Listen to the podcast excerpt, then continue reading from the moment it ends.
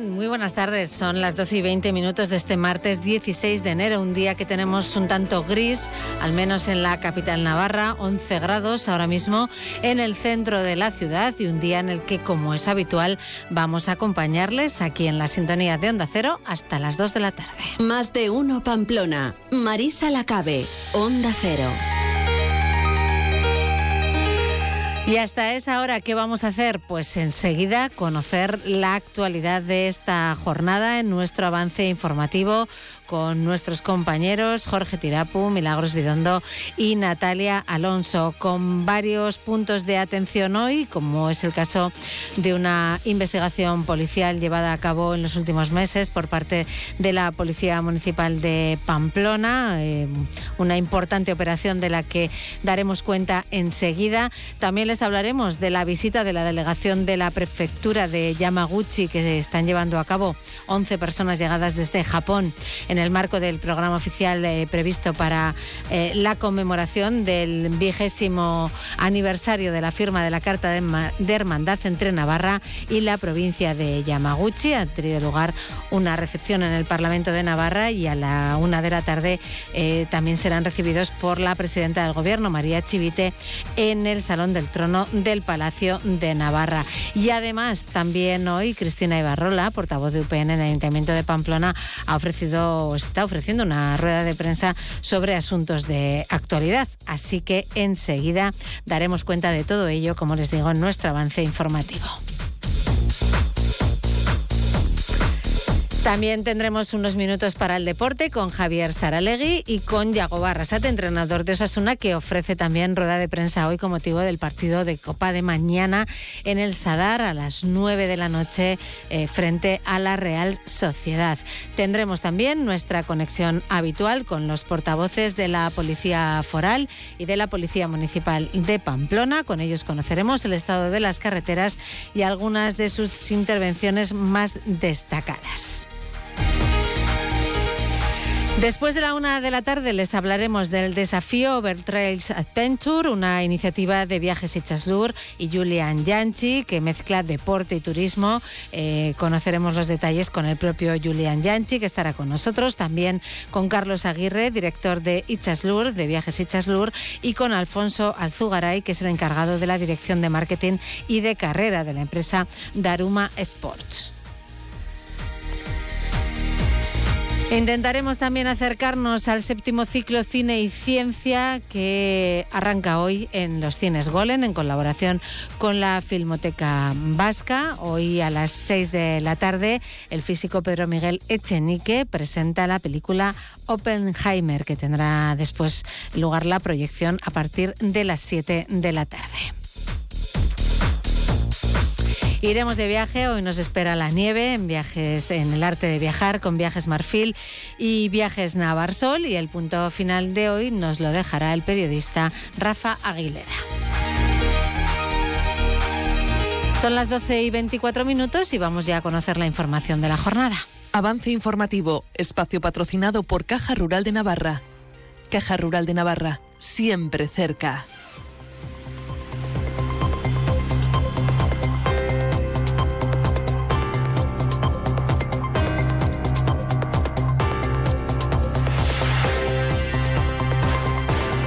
Informativo en el que en primer lugar saludamos a Milagros Vidondo. Muy buenas tardes, Mila. Muy buenas tardes, Marisa. Cuéntanos, hoy pendientes de varios asuntos, ¿no? Sí, y entre otros, pues tenemos que comenzar también, como ayer, hoy el repaso, este avance informativo, hablando de un trágico suceso, en este caso también que nos lleva a las carreteras con un hombre de 41 años, natural de Milagro, residente en Rincón de Soto, que ha fallecido, como decíamos, en un siniestro que tenía lugar a eso de las 6 de la mañana en la Navarra 115 a la altura de Funes. Así que malas noticias para comenzar hoy también. Pendientes también hoy de la visita de esa delegación de 11 personas llegadas desde la prefectura de Yamaguchi, en Japón, aquí a, Pamplona, en el marco de bueno, pues un programa previsto para la conmemoración del vigésimo aniversario de la firma de la Carta de Hermandad entre Navarra y esa provincia japonesa de Yamaguchi. Han sido recibidos en el Parlamento de Navarra, lo van a ser también en el gobierno, en, la, en el Salón del Trono.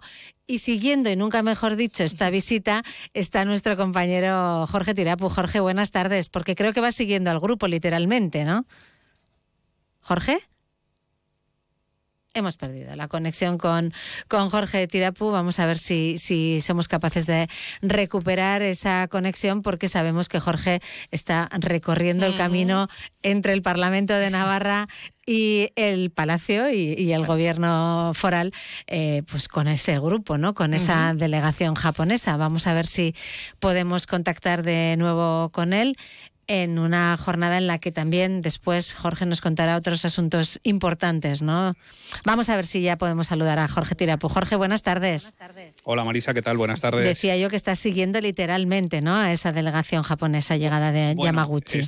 Estoy en ello. Ahora mismo estoy con Sergio Pérez, que es el director general de Acción Exterior del Gobierno de Navarra, que es el encargado, de quien ha organizado eh, pues esta visita cuando se cumplen 20 años de ese hermanamiento entre Yamaguchi y Pamplona.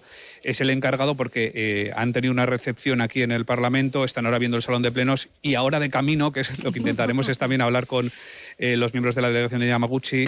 bueno, intentaremos por el camino hablar con ellos, ya os iré pidiendo paso. En cualquier caso, estamos ya con Sergio Pérez, con el director general de Acción Exterior. Sergio, buenas tardes. Buenas tardes, Arracha León. Bueno, agenda amplia, la organizada, pero porque el motivo lo merece, ¿no? 20 años de hermanamiento, ahí es nada. Pues sí, tiene una agenda muy intensa que hemos trabajado durante mucho tiempo y que finalmente está siendo muy fructífero, dada la celebración del 20 aniversario de la Carta de Hermandad que une Gobierno de Navarra y la Prefectura de Yamaguchi. ¿Qué ha supuesto para, para Navarra eh, y para Yamaguchi este hermanamiento? Porque quizás es uno de los más conocidos por los ciudadanos. Bueno, eh, es que además es un doble hermanamiento porque, como digo, es la, en este caso el 20 aniversario de la Carta Hermandad de Gobierno de Navarra y Prefectura de Yamaguchi y adicionalmente la ciudad de Pamplona y la ciudad de Yamaguchi, ambas también están hermanadas. Entonces tenemos una relación doble, ¿no? Por parte de gobiernos regionales y por parte de ciudades.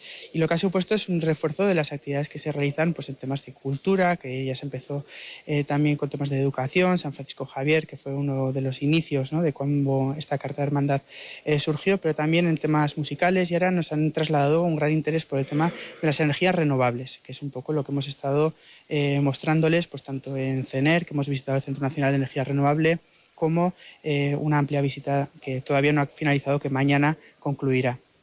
O sea, hoy entiendo que es la recepción más institucional, por decirlo de algún modo, y mañana continúan esas visitas de ámbito más sectorial. Exactamente. Ayer ya tuvimos eh, tema sectorial, mm, centrado precisamente en temas energéticos, pero también culturales como el Parque Yamaguchi, la Biblioteca de Yamaguchi.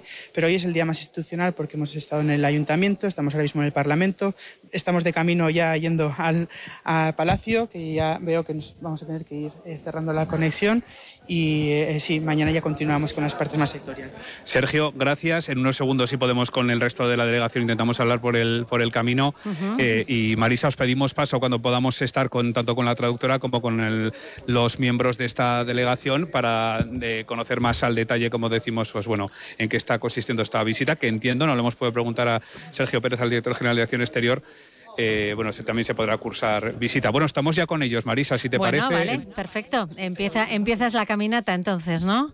Hacia el, palacio. De la, eh, de la, prefectura de Yamaguchi. Eh, estamos también con el traductor. Hola, buenas tardes. Hola, buenas. Preguntamos al director general de Acción Exterior por la importancia de un hermanamiento entre ambas ciudades para, en este caso, para Navarra, para Yamaguchi. ¿Qué supone este hermanamiento con Navarra, con nuestra comunidad? 山口市と、えー、ンプロ、えー、山口市と名原州の姉妹体系は。Pregunta ahora al sí. vicegobernador. Y en unos segundos えと山口市とパンプロナ市の姉妹提携はもともとサビエルフランシスコ・サビエルが、えー、山口で、えー、布教をしたという歴史的な経緯の中で、えー、こう友好が深まって、えー、協定を結んでということでした。あの山口市っていうのは山口県のあの県庁所在地なんでそういう市が、えー、こちらスペインのパンポロナ市と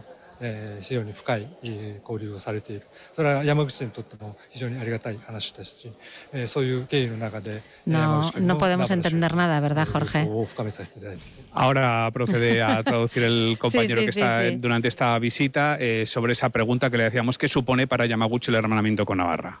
El principio de nuestras relaciones comenzaron con la visita de San Francisco Javier a la ciudad de Yamaguchi, que es la capital de la prefectura de Yamaguchi, eh, estamos muy agradecidos y muy contentos de tener este hermanamiento. Además, eh, el principal propósito de este viaje es profundizar en nuestros lazos de amistad entre ambas regiones. Se han interesado también, nos comentaba el director general de Acción Exterior, por, eh, por también por la cuestión eólica, ¿no? por, por el ámbito, ese ámbito sectorial.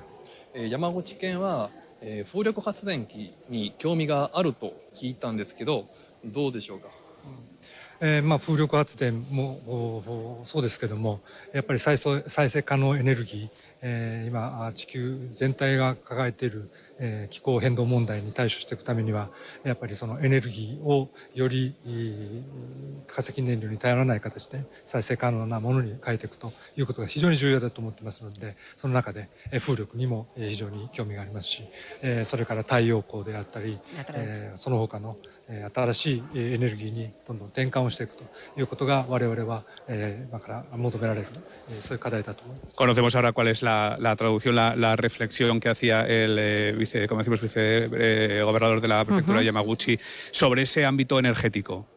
Eh, principalmente, además de la energía eólica, tenemos un gran interés en las energías renovables. Eh, sabemos que todo el mundo, eh, el mundo entero, está realizando un gran esfuerzo en realizar esta transición energética para reducir los combustibles fósiles y en Yamaguchi también queremos incrementar la producción de energías renovables, como puede ser la eólica. Muchísimas gracias por su atención, por haber estado aquí en directo con, con Onda Cero, con la emisora de radio Onda Cero y por estos 20 años de hermanamiento. Muchísimas gracias. えーご対応いただき誠にありがとうございました。Gracias. 参加していただき本当にありがとうございました。ありがとうございました。よろしくお願いします。Muchísimas gracias. Bueno, pues eh, Marisa, eh, esta intervención en directo hemos retenido a toda la comitiva. Bueno, bueno, sí, sí. Además, algo en lo eh, que suelo ser experto, pero bueno, hemos podido tener las declaraciones en directo de ese vicegobernador de la prefectura de Yamaguchi con su traductor hablándonos mm, de ese vínculo con Navarra. Ya le habéis escuchado a, a Sergio Pérez, al director general de Acción Exterior, hablando de la importancia del ámbito cultural, pero ojo también, a mí por lo menos es lo que me ha llamado la atención, también ese interés por el ámbito eólico. ¿eh? Ya decíamos que somos un referente en materia renovable, pues bien, eh, si Yamaguchi también eh, se está interesando por este ámbito es que lo estamos haciendo bien. Así que, bueno, también es una noticia que seamos referente en, en todas las cuestiones y que ese hermanamiento va, va a más. Entiendo que cursarán visita Sí. también la, la delegación navarra en un futuro. Estoy viendo que el, el plan de la visita o el programa les lleva además de al acto del Salón del Trono, hoy también a una visita a la Universidad Pública de Navarra y mañana van a visitar el Colegio Público San Juan de la Cadena, donde se desarrollan actividades de cultura japonesa y después van a ir al Estadio del Sadar ¿eh? y por último van a... el con- partido.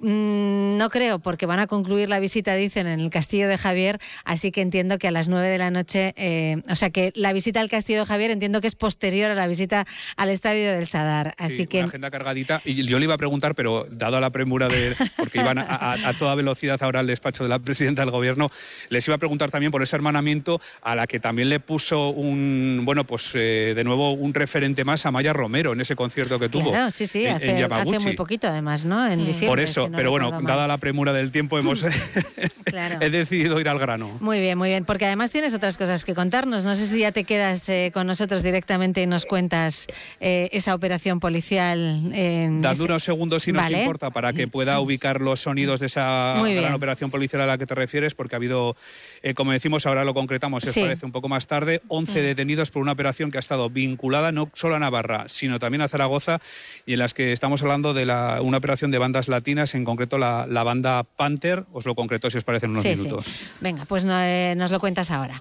Eso es. Gracias, Jorge. Hasta ahora.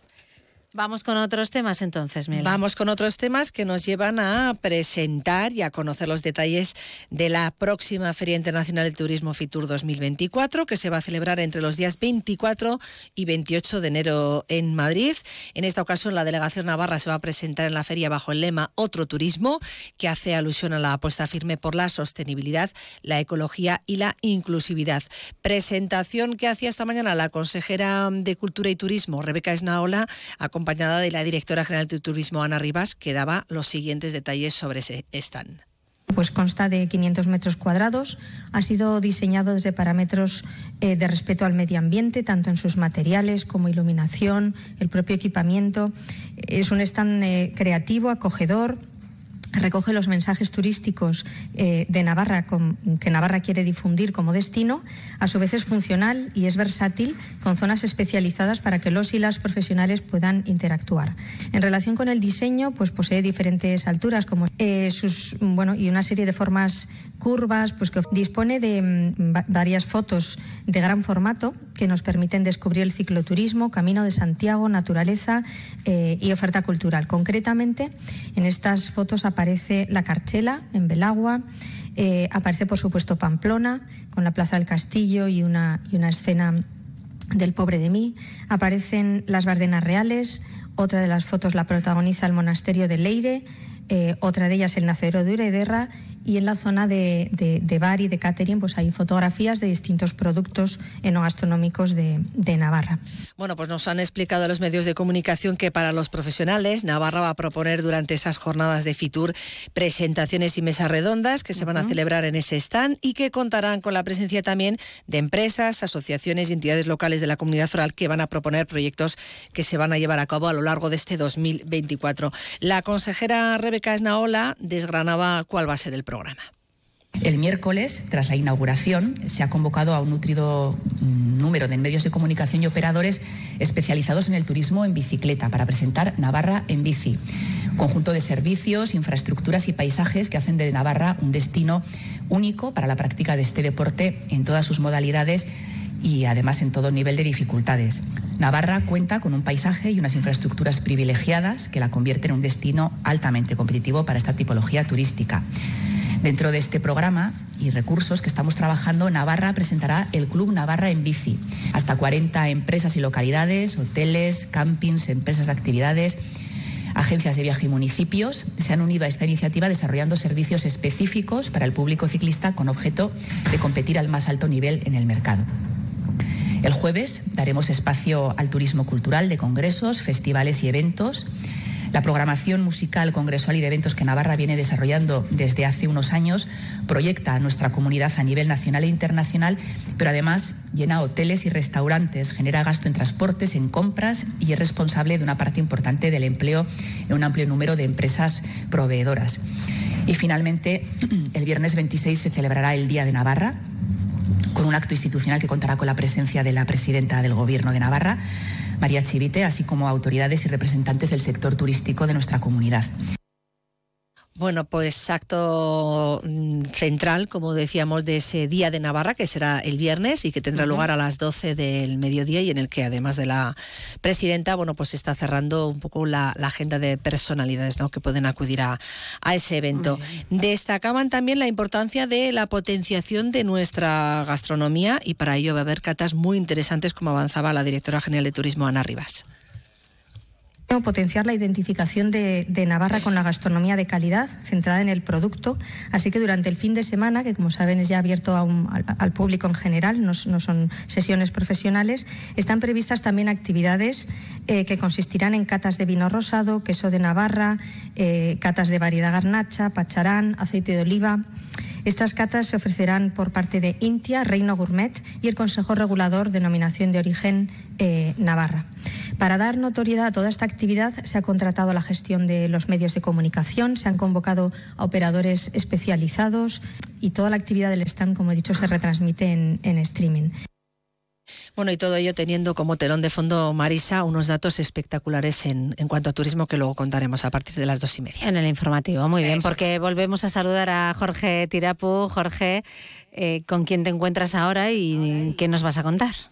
O profundizamos ahora unos segundos, como decíamos, en esa operación, pero si, si me permites un detalle que además nos lo desvelaba eh, eh, bueno, el propio presidente del Parlamento de Navarra, que a quien tenemos aquí al lado, Unai Ubalde. Unai, buenas tardes. Buenas tardes, ¿qué tal? Bueno, y es que eh, la curiosidad, o una de las cosas bonitas que ha tenido este encuentro en 20 años. Sí, así es, así es. Hemos tenido antes de la recepción oficial un, encuentro en el despacho de la presidencia con la firma en el libro de honor y en el momento de ir a, bueno, pues a recordar las anteriores visitas y con concretamente una de julio de 2002, en la cual eh, recibimos también una caja lacada por parte de la prefectura de Yamaguchi, pues se han encontrado con la, con la letra de su padre, ¿no? Eh, su padre al parecer ya desaparecido, con lo cual, bueno, pues eh, ha sido emocionante, un momento emotivo que luego ha destacado también en lo que es la recepción en la, en la sala institucional.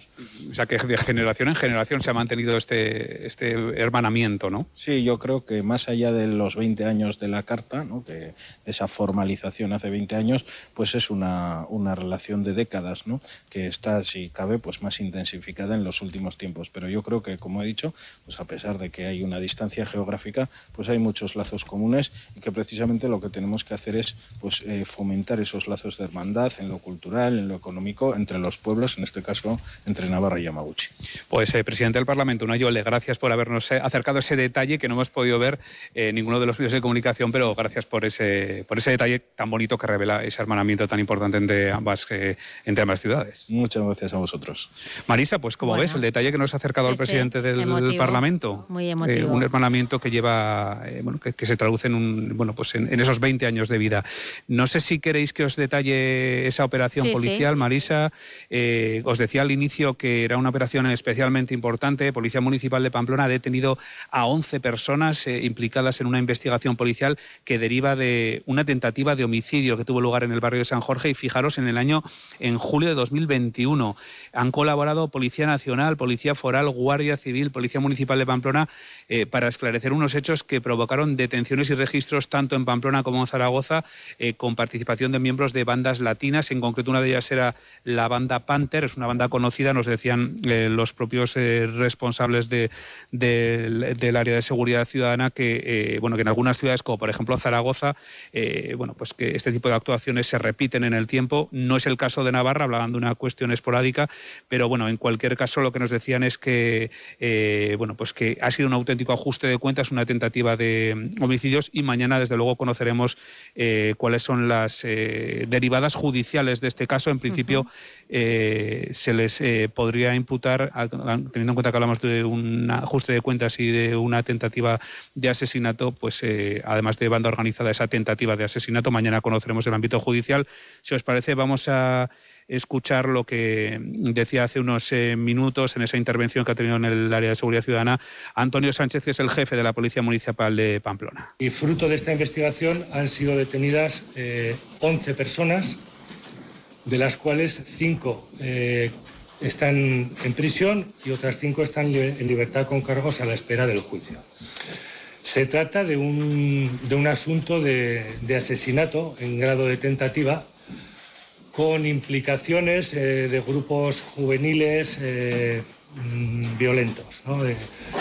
podríamos decir que tiene, eh, sus, tiene, va más allá de Pamplona, se han practicado detenciones en Zaragoza, etc. Ahora se les, se les darán más datos. los hechos, como digo, son de julio, se ha finalizado y por mi parte, aunque luego hará referencia a ello el comisario jefe del área, agradecer la colaboración inmediata y desinteresada del resto de cuerpos policiales que operan en la ciudad de Pamplona.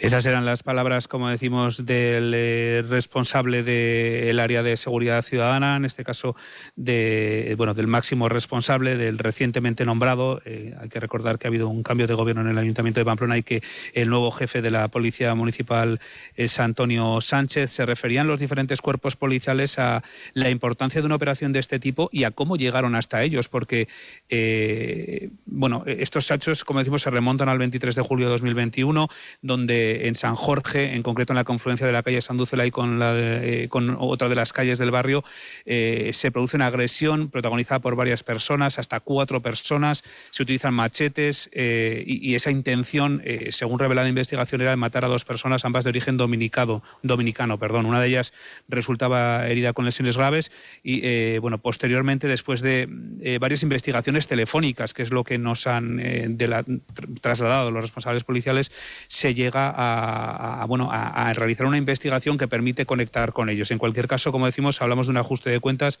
al que se referían los eh, responsables policiales. Todos los cuerpos policiales que en Pamplona. Entonces, la prevención diaria eh, pues evita que esto sea algo a lo que estemos acostumbrados. Ni estamos acostumbrados ni nos queremos acostumbrar.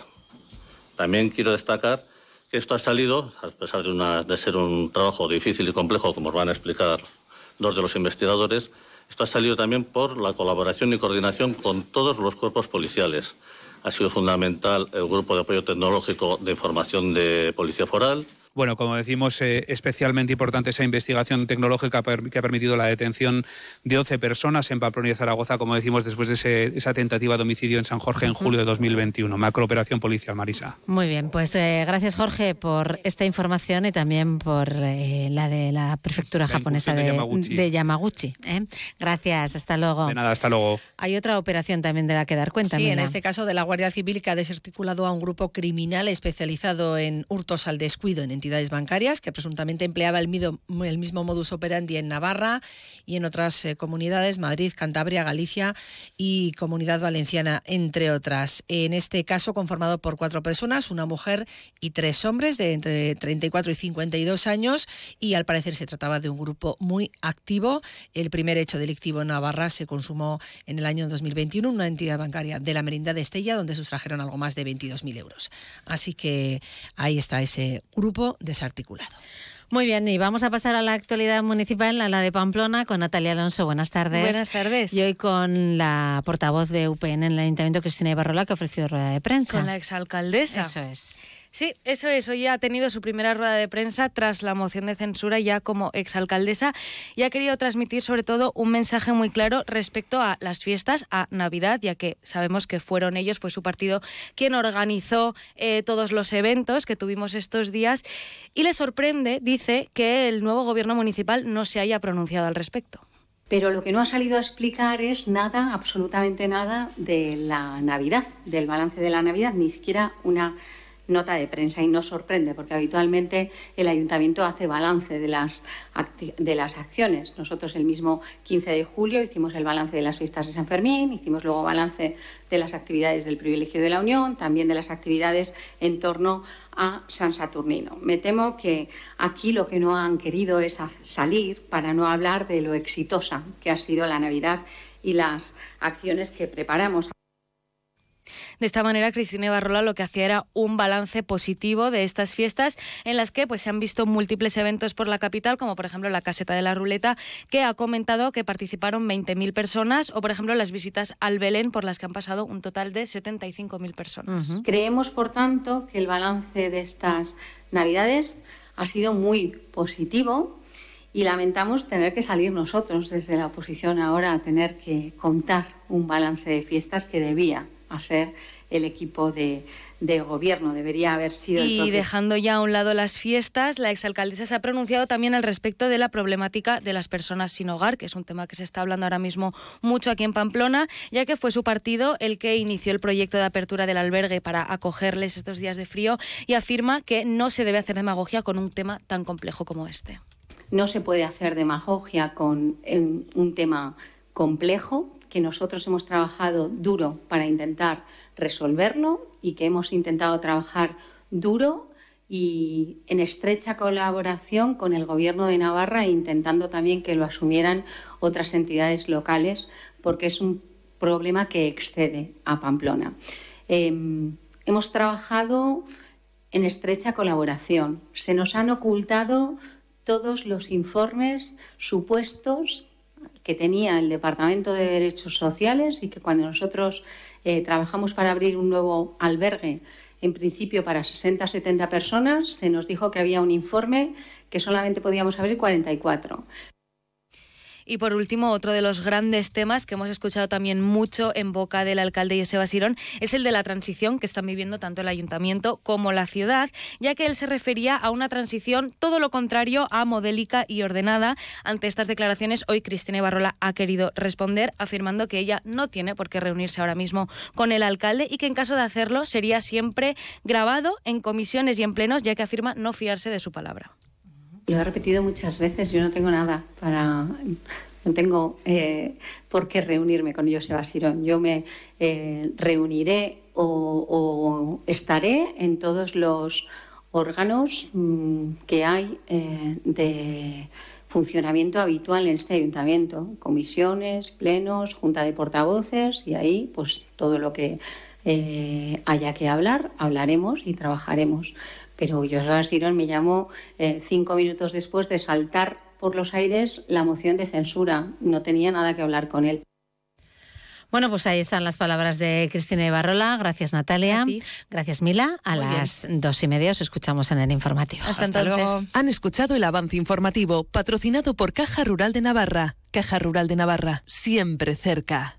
Descubre el plan Disfruta Seguro de Caja Rural de Navarra. Tendrás mayor protección al agrupar tus seguros pagando mes a mes. Dispondrás de ventajas exclusivas, gestor personal, orientación médica y asesoramiento jurídico telefónicos, experiencias de ocio. Disfruta de la vida y confía el resto a Caja Rural de Navarra. Consulta condiciones en cajaruraldenavarra.com.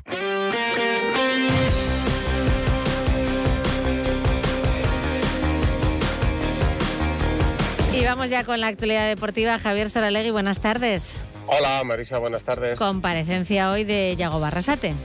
Sí, un Yago Barrasate al que hemos visto en la previa del partido de Copa de mañana muy metido en la competición. Eh, ha dicho que si lo que se ha jugado este año, la Supercopa, la previa de la Conference, fue por mérito del año pasado, por todo lo conseguido eh, el año pasado, el reto de este año es el partido de mañana quieren eh, dar de nuevo alegrías a la afición. Se acuerdan de las eliminatorias contra Betis, que fue la de octavos, con prórroga, contra Sevilla, después en el Sadar, como el público empujó a pesar de que Sevilla marcó el gol del empate en los minutos finales y luego Sasuna pasó la eliminatoria. Se tiene eso muy presente y ha recordado en un par de ocasiones el entrenador de Osasuna que hay que jugar como si no hubiera un mañana y que el partido de la mañana lo lleva puesto en el nombre, cosa que es verdad, octavos de final, es decir, es una final, si no pasas, pues te quedas fuera, ¿no? Va a haber un ambiente fabuloso en el Sadar, de nuevo va a haber más de 20.000 espectadores y eso que hay que pagar por el, partido y, va a haber, eh, pues eso, un, ambiente de los días de gala, ¿no? Tiago Barrasate sobre la importancia de la Copa. Sí, creo que es un partido muy importante el de, el de mañana, ¿no? El año pasado, como bien dices, pues sin ir más lejos, en casa vivimos dos noches mágicas y, mañana queremos vivir algo así, ¿no? Me recuerdo, por ejemplo, ese partido contra el Sevilla donde, donde bueno, se, generó un ambiente fantástico, nos empataron en la última jugada y, y todo el público nos ayudó a, a, ganar el partido y mañana espero algo así, ¿no? Creo que lo más importante es la liga y, y seguir en primera división, pero creo que el reto de, de este año es, es el partido de mañana y así lo tenemos que afrontar. Estamos como para ganar a la Real Sociedad a un partido por la mejoría que ven el equipo en el último mes y medio, ha dicho el entrenador. Además, el último precedente es relativamente bueno contra la Real, a la que recordemos nunca se ha ganado. Fue un empate con gol de Moy Gómez que se adelantó pronto, luego Sadik empató. Es verdad que la Real tuvo bastantes ocasiones, pero el partido está ya analizado y ya sabe ya va lo que quiere. También ha dicho que habrá más riesgos mañana. Todo ello, pues seguir adelante en la Copa. La gente quiere volver a vivir también ¿no? esas, esas emociones y nosotros a veces somos capaces de, de generar esa atmósfera, digamos, tan, tan bonita entre equipo y afición y lo de mañana va a posibilitar todo lo demás, ¿no? El año pasado en octavos en esta ronda ganamos al, al, Betis y ahí de verdad empezamos todos a pensar que podemos hacer algo grande, ¿no? Entonces necesitamos ese, ese impulso que es, que es mañana, que, que, bueno, que es el torneo del cabo. Mañana un equipo va a pasar, el otro se va a quedar fuera y, y queremos ser nosotros, ¿no? El equipo que, que pase. Pues vuelve Unai García a la convocatoria, vuelve Unai García, se quedarán fuera el Chimi y Nacho Vidal que está eh, planteando su salida. Si sale bien y si se queda, fenomenal. Hasta luego, gracias. Adiós. Más de uno Pamplona, Onda Cero. La previsión del tiempo. Los cielos están hoy cubiertos con precipitaciones débiles o localmente moderadas, eh, más intensas por la tarde. Los vientos soplan flojos variables, tendiendo a componente sur y arreciando con rachas muy fuertes al final del día en cotas altas del Pirineo. Las temperaturas continúan sin grandes cambios. Tenemos a esta hora 11 grados en el centro de Pamplona. La máxima prevista para hoy es de 13.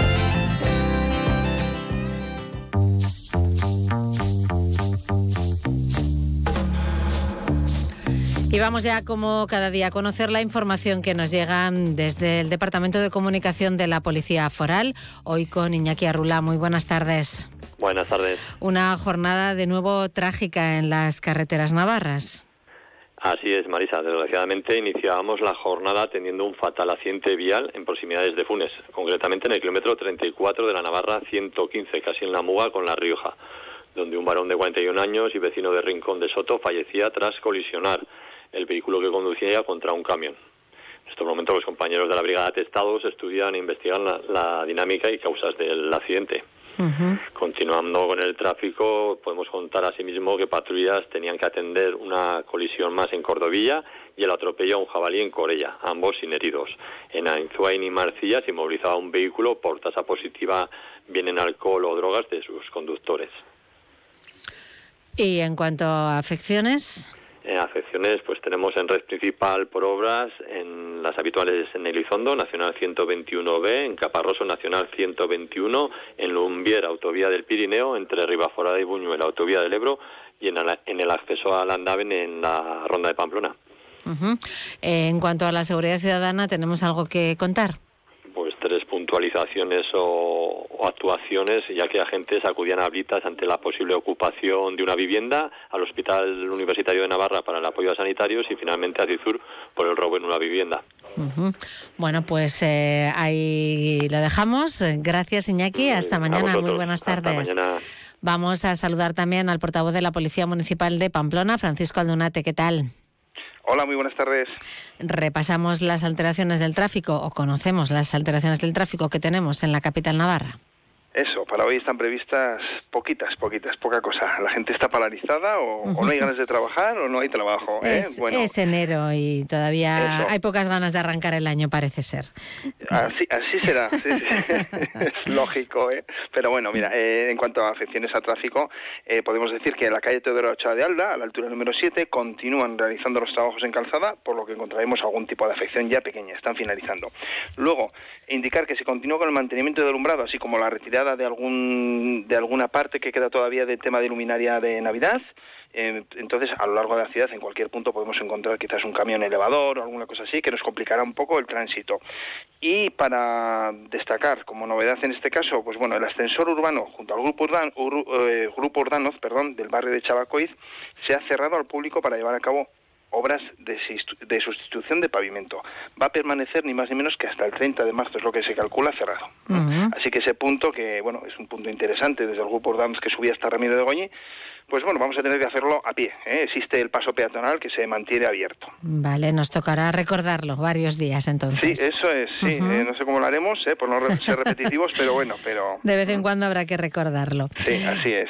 Eh, en cuanto a actuaciones de la Policía Municipal de Pamplona en materia de seguridad vial y seguridad ciudadana, ¿qué tenemos hoy? Pues bueno, vamos a destacar jornada tranquila, ¿eh? así da gusto. Eh, hemos atendido tres accidentes de tráfico. En ninguno de ellos ha existido ningún tipo de lesión importante. Y luego, bueno, pues como destacar uno que ocurrió que un coche tuvo un encontronazo con una bicicleta. El conductor de la bici cruzaba por un paso de peatones. Queremos recordar ahora que paso de peatones sin carril bici adosado el ciclista se tiene que bajar, apear, echar pie a tierra y cruzar como si fuese un peatón. En este caso, pues bueno, cruzaba montado a una velocidad un poco quizás más rápida y bueno, el conductor no reaccionó por el motivo que sea. Y además de eso, pues el ciclista, pues después de tener ese, ese golpetazo, que concluyó en lesiones leves, eh, muy leves, pero dio un resultado positivo en alcohol de 0,55. Así que se, mezcló un poco todo en este aspecto. Y pasando ya a seguridad ciudadana, pues hemos intervenido en 60 ocasiones, eh, nada así destacable, excepto la detención de un varón de 38 años por maltrato en el ámbito familiar, la lacra que estamos diciendo todos los días. Sí, que no, eh, que no cesa. Que no cesa, eso es. Y bueno, y así para destacar, eh, hoy tenemos que, bueno, vamos a facilitar una información que ya es de un tema que ya sucedió hace bastante tiempo. En este caso es un tema que trae desde el 2021, julio concretamente, cuando en Pamplona, en el barrio de San Jorge, y aunque no viene siendo habitual en Pamplona que ocurra estas cosas, hubo un intento de asesinato. Sí, sí, nos lo han comentado ya en nuestro compañero Jorge Tira, pues sí, es eh, operación, ¿no?, de la que se ha dado cuenta esta mañana. Sí, una operación, eh, bueno, conjunta con Policía Foral, Policía Nacional, Guardia Civil, una operación interesante y bueno, y muy importante, que ha llevado mucha investigación y simplemente pues eso, que ha concluido con 11 personas detenidas y que bueno pues que el, mañana ya fiscalía determinará pues qué grado de implicación tiene cada uno y solicitará las condenas eh, adecuadas para, para cada uno de ellos implicados en ese intento de asesinato que decimos. Bueno de 2021 al final eh, tarde o temprano verdad eh, se acaban resolviendo las estos asuntos. Es un gran alivio que se puedan resolver estas cosas. Claro que sí. Pues Francisco gracias hasta mañana. Muy buenas tardes Gracias a vosotros. Hasta mañana. Llegamos de esta forma a la una de la tarde, hacemos un alto en el camino, conocemos la información nacional e internacional y después aquí en Onda Cero seguimos en más de uno Pamplona hablando del desafío Over Trails Adventure.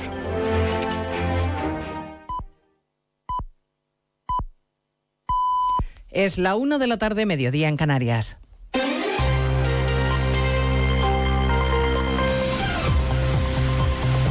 Noticias en Onda Cero.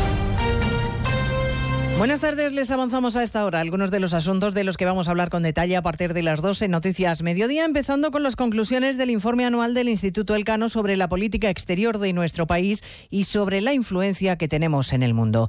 Dice el documento que la situación política interna ha debilitado la imagen de España en los rankings internacionales y que hay una sensación de que durante nuestra presidencia comunitaria se ha perdido una oportunidad, Asunción Salvador. Porque el inesperado adelanto electoral, la larga interinidad del gobierno posterior y el clima altamente polarizado en España, señala el informe, no han contribuido a instalar una imagen de un país fuerte y totalmente recuperado de la recesión iniciada en 2018, que era una de las oportunidades que presentaba este liderazgo al frente de la Unión. El documento también hace referencia a la amnistía y subraya que no convence una ley como la que se ha pactado, pacto que para el Cano ha hecho perder a España capital político en el exterior y pone como ejemplo de ello la dificultad para lograr el uso de las lenguas cooficiales en las instituciones europeas. En lo económico, el informe advierte de que España no será ajena al contexto global de desaceleración y señala que nuestro país necesita un plan de consolidación fiscal creíble para combatir el alto déficit y la deuda pública y reformas para aumentar la productividad y el empleo.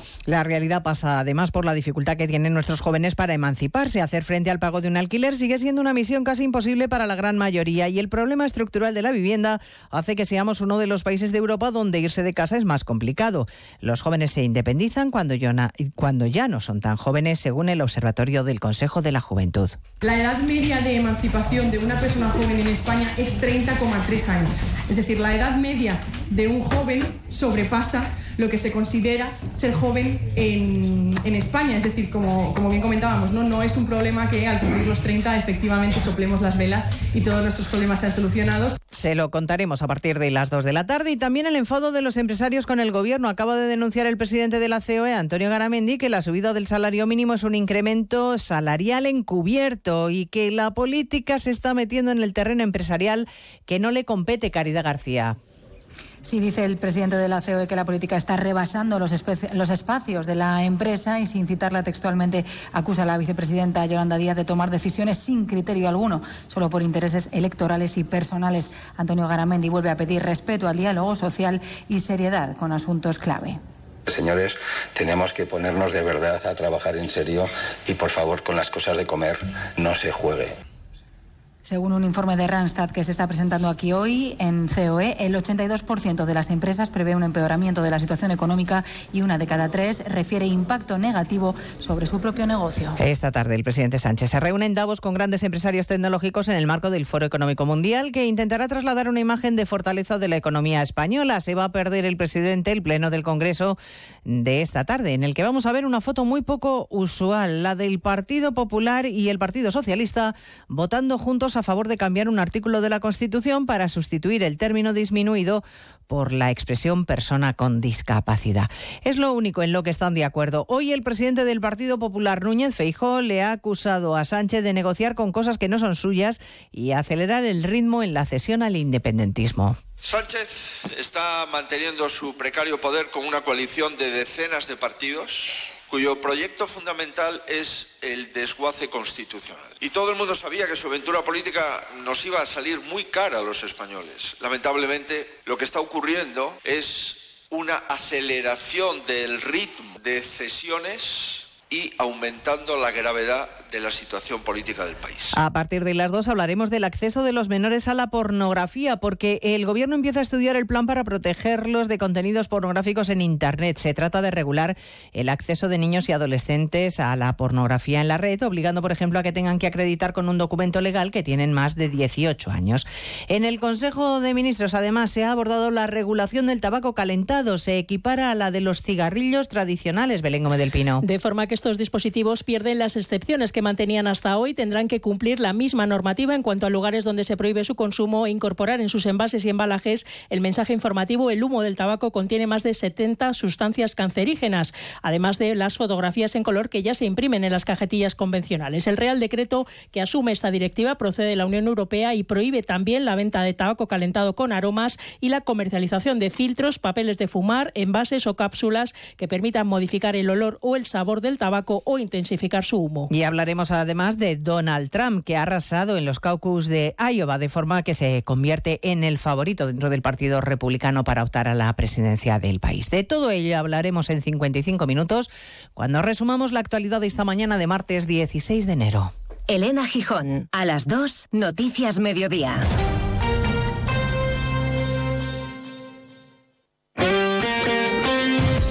Martes la Copa se juega en Radio Estadio, con los tres primeros billetes para los cuartos de final en juego y con eliminatorias a partido único. El Getafe recibe al Sevilla de su ex Quique Sánchez Flores, Derbi en San Mamés entre Athletic y Alavés y el duelo insular entre Tenerife y Mallorca.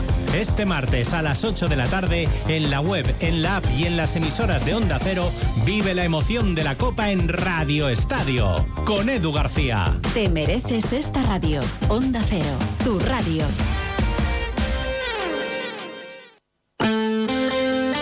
Onda Cero Navarra.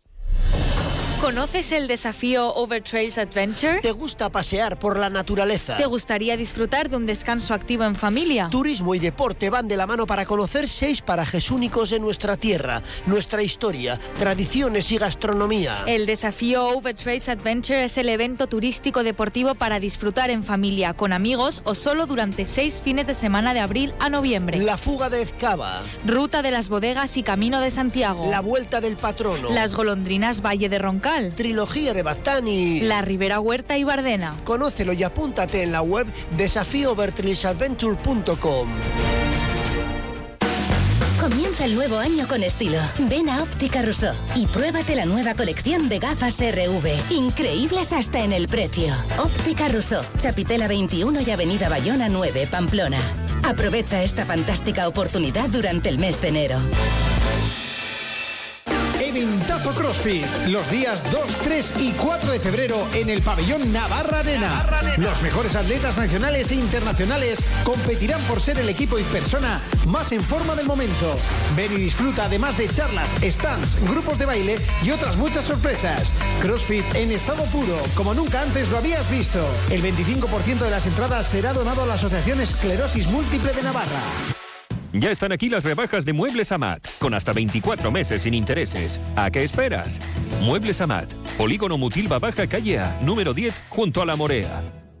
GLS, empresa de paquetería y mensajería líder en calidad de envíos, servicio local, provincial, nacional e internacional. En Polígono Industrial Mutilva Calle O, naves 11 y 12, junto al Mutiloa. El precio gusta, la calidad convence. Alaid Courier 948 235005 o alaidcourier.com. Todos los miércoles tienes una cita con la Fundación Baluarte y nuestra orquesta, la Orquesta Sinfónica de Navarra. Conciertos, compositores, intérpretes, directores, la historia oculta de las obras y sus autores. Clave Navarra, toda la temporada juntos en Onda Cero. Si buscas una mesa de comedor, en Muebles Polke seguro que la encuentras. Yo antes vivía en un piso pequeño y tenía una mesa de su tienda que recogida ocupaba poquísimo, pero se ampliaba un montón. Y ahora que tengo un piso grande, me cuesta decidir entre tantos modelos y opciones. Elige la tuya en Muebles Polke, en Polígono Mutilva Calle A y polke.com. Todos los viernes en Onda Deportiva, la cafetería del Bingo Ciudad de Pamplona te acerca la información deportiva. Bingo Ciudad de Pamplona, reservas en el 948 17 62 84 con menú del día por 13 euros y fin de semana por 22. Si necesitas una plaza de aparcamiento en el mismo centro de Pamplona a muy poca distancia de todos los puntos de interés, Parking Carlos III, el mejor situado y comunicado entre Merindades y Castillo de Maya. Pregunta también por nuestra tarifa nocturna. De lunes a domingo, de 8 de la tarde a 9 de la mañana del día siguiente, solo pagarás 3 euros y 40 céntimos. Parking Carlos III en Plaza Merindades. Infórmate en parkingpamplona.com, nuestras redes sociales y en el control del aparcamiento. Restaurante El Colegio con Alex Mújica. Descubre nuestro menú del día, saborea nuestros secretos y disfruta de la cocina de Alex Mújica en uno de los lugares con más encanto de Pamplona. Restaurante El Colegio con Alex Mújica. Te esperamos en Avenida Baja Navarra 47. Haz tu reserva en el número 948 22 63 64 o en restauranteelcolegio.es.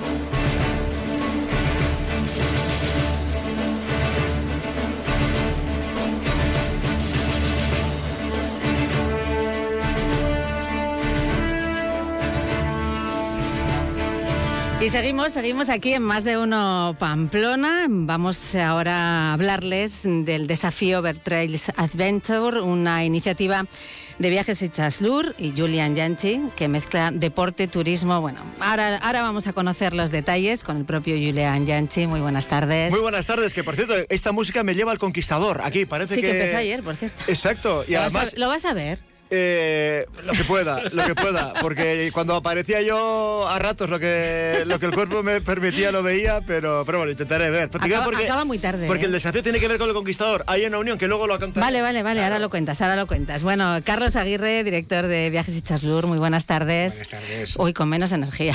es que Julian tiene demasiada energía. Sí, sí. es que tenéis que desayunar con fundamento, joder, cago en la ley.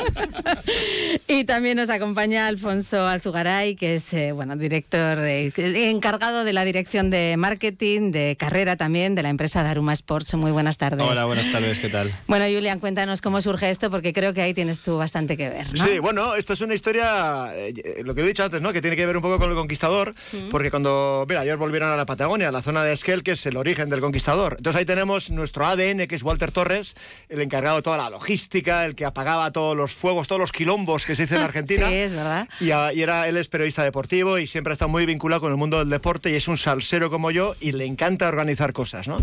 Y de hecho organizaba el Conquistador, bueno, un Cristo allí, no, te os- no os podéis imaginar. Y, y además lo hace y lo hace bien, y con pasión y con ganas, Sí. que es como hay que hacer las cosas. Entonces, de repente, con la situación argentina, que están allí, pues de esa manera, pues el tío tiene nacionalidad también italiana y, y siempre estaba con la intención de, de- de venir aquí al Estado español, a algún sitio, pero le tiraba mucho el País Vasco, aunque no lo conocía, y, y siempre estaba con la idea. Hasta que dijo, mira, ¿sabes qué te digo? Que voy a ir allí, voy a hacer un sondeo a ver laboralmente si puedo conseguir algo para mí, para mi mujer y tal, y si eso, me, me vengo. Bueno, pues vino aquí, al País Vasco.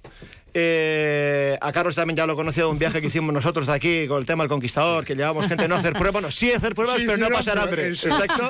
Pruebas sin pasar hambre, lo Exacto. cual ya es un detalle. ¿eh? Entonces el tío decía, claro, yo siempre escuchaba a los vascos hablar de, de, su, de, su, de su pueblo, de sus costumbres, de su lengua, ese arraigo y tal. Y dice, joder, tío, pues ¿qué serán estos? ¿No? Y digo, claro, dice, tuvo que venir aquí para darse cuenta. Ya. Entonces vino aquí, yo le enseñé más la parte de Guipúzcoa, la zona nuestra de Bortsiria, un poco la zona de Chingud y tal, y Carlos ya se encargó de enseñarle un poco el resto de Navarra. Entonces, eh, resumiendo mucho, Hmm. el tío flipó. Digo, tío, ¿qué es esto? O sea, tenéis en dos horas una diversidad de todo tipo.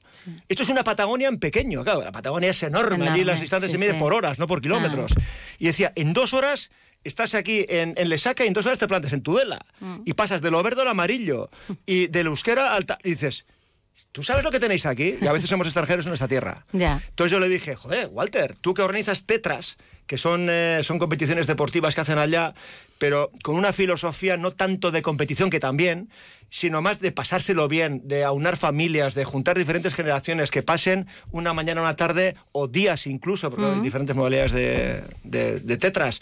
Y el, el objetivo es pasárselo bien y que la gente vaya a un sitio y que se lo pase bien, que conozca, que se lo pase bien y tal. Y yo le dije, joder, pues tú con la capacidad que tienes organizativa, ¿tú no ves que aquí se pueden organizar ese tipo de cosas? Joder, claro que sí. Buah, se enteró Carlos y dijo, "Ch, quieto. Que a esto hay que darle un barniz de turismo porque también se puede y tal, porque este es especialista en Claro, eso. claro. Y de ahí surgió un poquito de, de- de- de ver la diversidad que tenemos en Navarra, de todo tipo, geográfico, Es verdad, gastronómico, sí, sí. cultural, no tiene nada que ver el de Isaba con el de la Ribera, nadie es más, nadie es menos, somos diferentes. Y dijimos, ¿por qué no organizamos algo que en el que el deporte, la actividad saludable, la, la actividad deportiva sea un poco el reclamo para que la gente vaya a la zona y los de la zona les enamoren con toda su oferta turística? Seis lugares, seis ofertas turísticas, seis cosas diferentes. Y conozcamos Navarra desde, desde lo que es el evento deportivo, ¿no? Entonces ahí Carlos tiene mucho que ver en esto porque él es el que este es el que siempre le da ese barniz de turismo a todo y Vale. es una manera de hacer país Por también. cierto, Walter se quedó. Walter, no, al final tuvo que volver, pero eh, amenazó con volver. Vale. Aquí el ya le dije yo, tú jodido, que pones todo en marcha y luego te largas. y. Sí, no, está desde la distancia, pero está. y Está, bueno, ¿no? sí, bueno, ahora, ahora es fácil, además, Sí, de es fácil, poder es estar en la distancia. ¿no? Está, con un ojo aquí, está llega más con el conquistador y con el otro que está aquí en el desafío. O sea, sigue con el sí, conquistador está, está, también. sí, sí, sí, que sí. vale, vale, claro, 20 años después han, han 20, vuelto. sí, Madre sí, sí, mía, sí. Qué barbaridad, cómo pasa el tiempo, ¿no? Bueno, entonces, eh, Carlos, ahora llega tu parte, ¿no? Eso es. Ahora llega mi parte cuando nos juntamos y entonces vemos un Porque, poco... eh, Julian, llevas años eh, colaborando con Viajes Sí, Hechas Lur, ¿no? Sí, sí, hacemos 2013, cosas, sí. 2013 Sí, hacemos sí. cosas diferentes. A mí me gusta lo que yo veo, lo que me llama la atención, eh, compartirlo con la gente. Y luego soy de los convencidos de que nos vamos al culo del mundo y Sí. somos desconocedores, somos extranjeros en nuestra tierra. Incluso yo, que yo no conocía la fuga de Azcaba, no conocía la historia de las golondrinas, la trilogía de los Mm, Bastantes, porque estaba al lado sí. de casa. Para mí la Ribera arranca a partir de Pamplona y para los de la Ribera el Bastán arranca también a partir de Pamplona. Y no, sí, yo soy de, yo soy de Bortzirac, perdón. Entonces somos extranjeros en nuestra tierra. Sí, sí. Entonces hemos hecho viajes de un día, viajes diferentes. Sí, distintos. Entonces llegamos a la parte turística, de- turística. del Entonces, asunto. Vimos el potencial que tenía además de hacer algo nuevo que es innovador a nivel nacional, que es el, el objetivo es a través de la herramienta del deporte desarrollar la zona con eh, como el turismo de punta, pero es todo. Es artesanía, es gastronomía, es industria, son servicios que tengan. O sea, porque el turismo, eh, trabajándose desde la sostenibilidad, tiene un- es un arma de doble filo, en el cual puedes eh, hacer depender mucho del turismo y que eh, abrume a la, a la localidad, o que realmente sea una punta de lanza de promoción. ¿vale? Nosotros llevamos trabajando la sostenibilidad desde hace 30 años. Que antes Cuando llama- no se hablaba de esas es, cosas. Que antes le llamábamos actividades de naturaleza, que nosotros utilizábamos las actividades como medio para conocer nuestro entorno natural. Ya desde el año 90 venimos trabajando cómo desarrollar las zonas con la excusa del turismo y como herramienta una actividad. Entonces yo he estado dando charlas en Latinoamérica, he trabajado en proyectos de desarrollo en Navarra mismo y en el extranjero. Entonces, desde ese momento siempre hemos aplicado el turismo como si fuera como preparar un plato, ¿no? O sea, es el, a un evento, ¿cómo le damos ese toque turístico? Entonces somos, no, a veces decimos como artesanos del turismo, ¿no? Que le damos esa vuelta. Entonces, con eso... Ah, Hay un ejemplo muy bonito que es que yo creo que es que se visualiza muy bien lo que haces con el tema de las casas rurales, que fuiste tú el que le dio la vuelta. No, la vuelta no. El tema fue que en los años, en la década de los 90, Sí. finales de los 80-90, Sí, sí. Navarra era pionera en lo que era el alojamiento rural, tanto casas rurales como pequeños hoteles de montaña. Entonces, la- el turismo, la, la gente, sobre todo a nivel nacional y de cercanía a la zona francesa, venían para estar alojados. Venían aquí y luego, ¿qué Eh, hacían? ¿Qué hacían? se Entonces, tenían que buscar la vida, ¿no? Claro, entonces no es, este, ten en cuenta que estamos hablando de hace más de Sí, 30 años. no había, no había internet. Claro, el Por ejemplo. claro, por ejemplo, sí, sí, yo me acuerdo. Era un mundo Sí, sí. diferente. Todavía tengo el proyecto de memoria donde está hecho Sí. casi con máquina, Sí, porque entonces se trabajaba en ordenador en el Work. No había ratones y era pantalla azul con el texto en blanco. Qué Había qué mu- mayores mucha- somos, mucha- Carlos. mucha rata, pocos ratones lo que había ahí. Qué mayores Sí, somos, madre mía. Entonces fue cuando se nos encargó por parte de la Asociación de Pequeños Hoteles de Montaña un proyecto que era eh, para la gente que venía traído por el turismo rural. ¿Qué podíamos hacerle para las tres generaciones? Porque era un turismo familiar. Claro, sí, sí. Entonces ahí fue donde hicimos esa reconversión en un proyecto que lo guardamos como oro en paño. De ese fue la primera, mm, porque era cuando se estaba empezando a pasar de los recursos normales, naturales de la zona a recursos turísticos. Y entonces lo trabajamos, la gente encantada, se consiguió el objetivo y ese fue en el primer proyecto de que trabajamos. Entonces a partir de entonces ha sido con todo. Con cualquier tipo de evento que te puedes imaginar, le hemos dado con el Flamenco Fire, con el festival, ahí le hicimos toda esa parte turística de paquetiz- paquetización, que normalmente los cualquier festival o evento no lo tiene. Entonces nosotros somos muy innovadores en eso.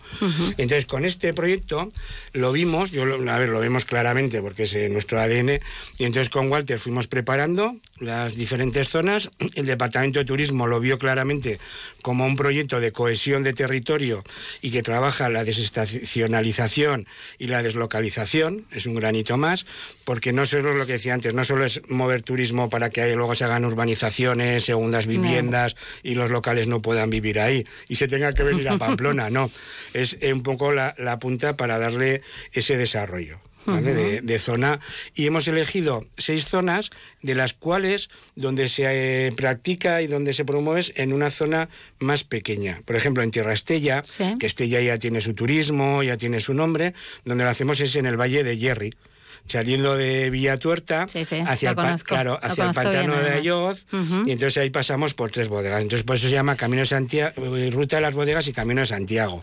Y entonces promocionamos eso, que al final se promociona todo Tierra Estella, porque luego los ayuntamientos grandes, Estella, Sangüesa, Tudela y tal, que aunque la- no van las pruebas por ahí, eh, lo que hacen es al final absorben el mayor número de, de gente que pueda Claro. ir. Por eso sí, sí, los alojamientos Claro, grandes porque- están donde claro, están, ¿no? Eso es. Entonces elegimos la temática un poco en base a qué, qué, ofrecemos, ¿no? ¿Qué ofrece ese valle?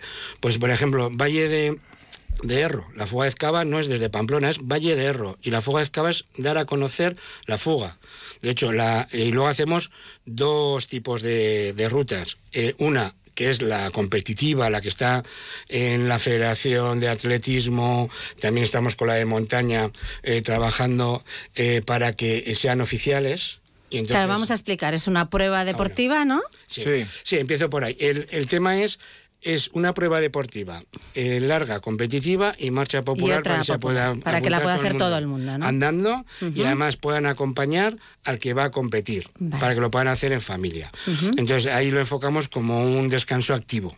El que va a correr otras pruebas importantes puede ir con la familia, hacer turismo y además le puede puntuar. Luego, por otro lado, es eh, la marcha popular, que ahí va todo el mundo. Entonces, la, la que es la media maratón, la competitiva, tiene sus premios y la marcha popular sus sorteos para que participe. Entonces, se- el evento es de actividades turísticas. Y luego el domingo a la mañana se hace la salida de las pruebas, que también ahí se hace el mercado, los sponsors pues ponen Sí. sus stands y tal. Y luego el viernes a la tarde también venderemos algo de lo que es eh, alguna actividad para aquellos que quieran ir a pasar el fin de semana. Alargar un poquito más el fin de semana. ese es el, el- el enfoque. Y luego, que son seis pruebas, digamos, individuales, tanto la larga competitiva como la marcha popular, eh, son individuales con sus premios y tal, pero luego las seis hacen el desafío, el challenge, el Vale. challenge que decimos O sea, uno se puede apuntar a una O a las seis. o a las seis. Entonces, ¿no? eh, o puede a haber- tres. me da Exacto, igual. a las Bueno. que quiera. Además, cuanto, cuanto antes se apunto, más barato. Cuanto a más pruebas, más barato. Cuanto más en grupo, que es una novedad, porque no son carreras solo individuales. De hecho, la parte individual no la queríamos. Igual eso tenías que hablar tú, Alfonso, perdona. Sí, pero- porque el pobre está callado. Sí, a Alfonso no le hemos no oído la voz todavía. Habláis mucho. Te digo porque, claro, es, es- cuenta la parte Cuéntalo. individual, A que ver, no a ver, solo son creo- individuales. No, se se está explicando muy bien. Yo creo que sí que hay una parte que es, que es muy diferencial, perdón, ¿no? él Quizás. es corredor. Aparte bueno, de- he, trabajado más quizás en la parte del, del evento deportivo, Deportivo. como tal, ¿no? Por mi experiencia un poco profesional, pero sí que creo que un, un factor muy diferencial cuando a mí me contactaron eh, Carlos y Julian en, en el inicio de nuestra colaboración que fue una cosa que me enganchó muy rápido al proyecto fue, bueno, aparte del deporte y la sostenibilidad, ¿no? que eran dos patas, y el turismo, que eran para mí ¿no? Eh, patas Ujú. que, que siempre me han interesado mucho, era esa parte eh, de, eh, de experiencia grupal. ¿no? Ya, De- o sea, que te o sea, puedes apuntar con la cuadrilla. eso es. por creo que es ejemplo, algo la que familia, ¿no? obviamente no es que se prohíba en otra en otros eventos, te puedes apuntar con tus amigos a cualquier carrera de Navarra e ir allá y correrla con tus amigos, pero aquí se premia mucho el ir como en, en- En equipos, ¿no? O sea, se premia, es una, es una modalidad de inscripción. Entonces creo que es un, es un punto muy fuerte de esto para eh, generar de esta actividad una, una diversión total. O sea, Ya.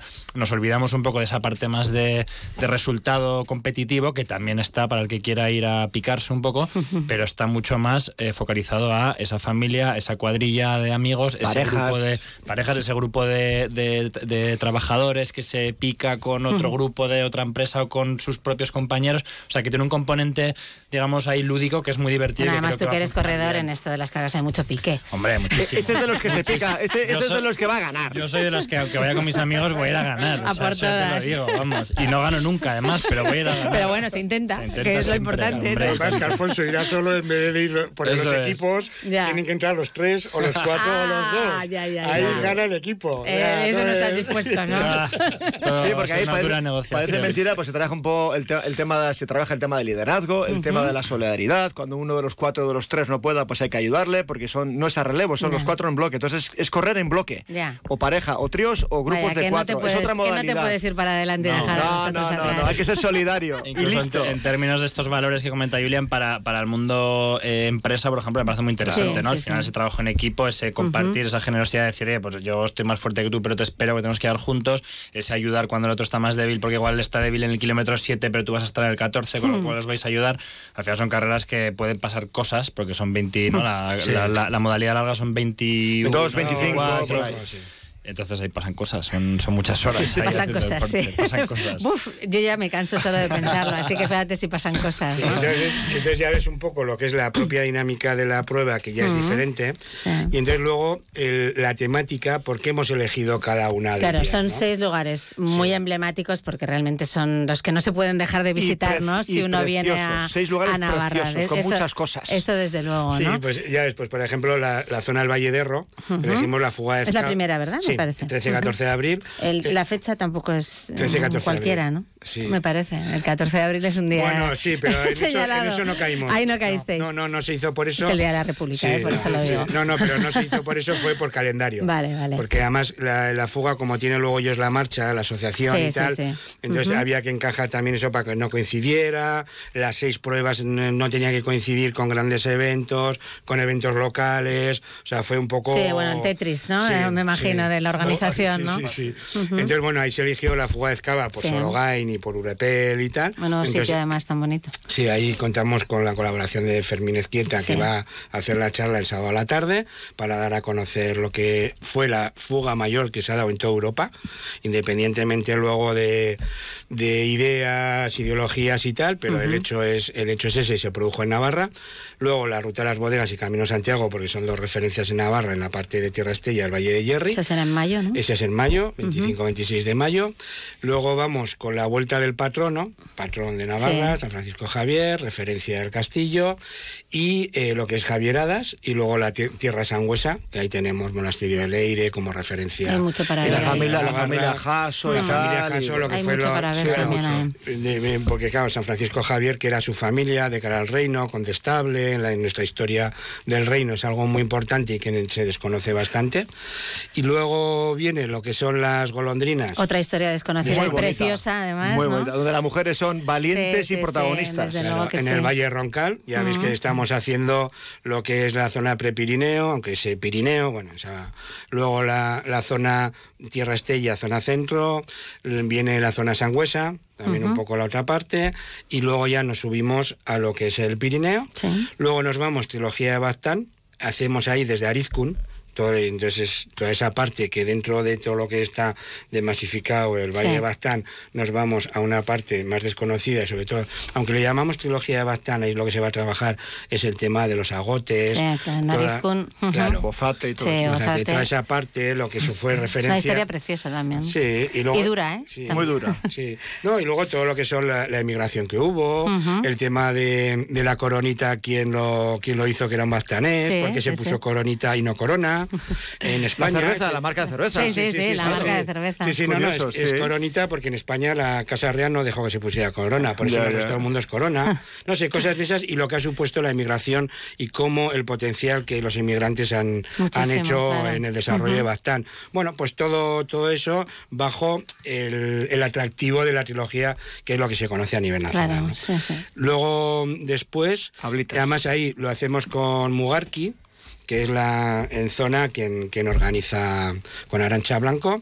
La, la de las golondrinas en zona lo organiza Julián Arjón, que es el del Sí, centro... hablamos el otro día con él, Sí, por cierto. pues mira, Sí, el de la centro ra- de esquí nórdico La la Ravelagua, es el que lleva toda la zona, toda esa estructura en, en las golondrinas. Y por último en la ribera, con- hacemos con Ablitas y Fustiñana lo que es la ribera, Huerta y Bardena. Y Ebro. Y el río Ebro, que también le dan importancia. a. Importancia, claro, hombre. Eh, Bueno, eso, pero lo que es el título es Sí, ese. sí. Y entonces, bueno, pues hay un poco ya la diversidad, tanto en paisaje como en temática, y entonces así es un poco, por eso es estratégico en cuanto a cohesión de territorio. Porque además es a través de un evento turístico, todos los ayuntamientos, consejos... han- os han acogido bien la todos, iniciativa. Todos, porque ven que es algo común dentro de la diversidad, porque claro, turísticamente vendemos siempre Navarra, tierra de diversidad, pero claro, eso luego hay que llevarlo a la práctica, porque hasta ahora cada uno es tierra de diversidad, pero luego cada uno está a su aire. Entonces, este es un evento que unifica a todos con un mismo objetivo. Entonces, eso es otra de las partes que tiene de, de interés esto, que a todos, ideología que, que sea independiente, lo- los une en un proyecto común de desarrollo común y a nivel nacional pionero y en Navarra. Desde Y lo que- explicamos en Fitur la semana que viene. Sí. Ahí estaremos, por cierto. Ah, bueno, pues nos- ahí vamos, de la mano del gobierno de Navarra. Allá vamos, y- nosotros también. allí- Bueno, estaremos ahí- allá el ahí, viernes. sí, se hacen todo lo que son presentaciones, Sí. pues todos ayuntamientos. Eh, o sea, el gobierno de Navarra pone a todo el sector turístico de Navarra, pone su Sí. stand para hacer las, presentaciones. Pues estaremos haciendo el programa el viernes, nosotros también, allá, en el Pero Día de Navarra. Una cosa que quería matizar, igual también puedes hablar de esto, Alfonso, porque es una carrera en la que se busca la diversión. El que quiera competir, que, Que compita. compita. El que quiere ir con gancho, va a ir con gancho si quiere.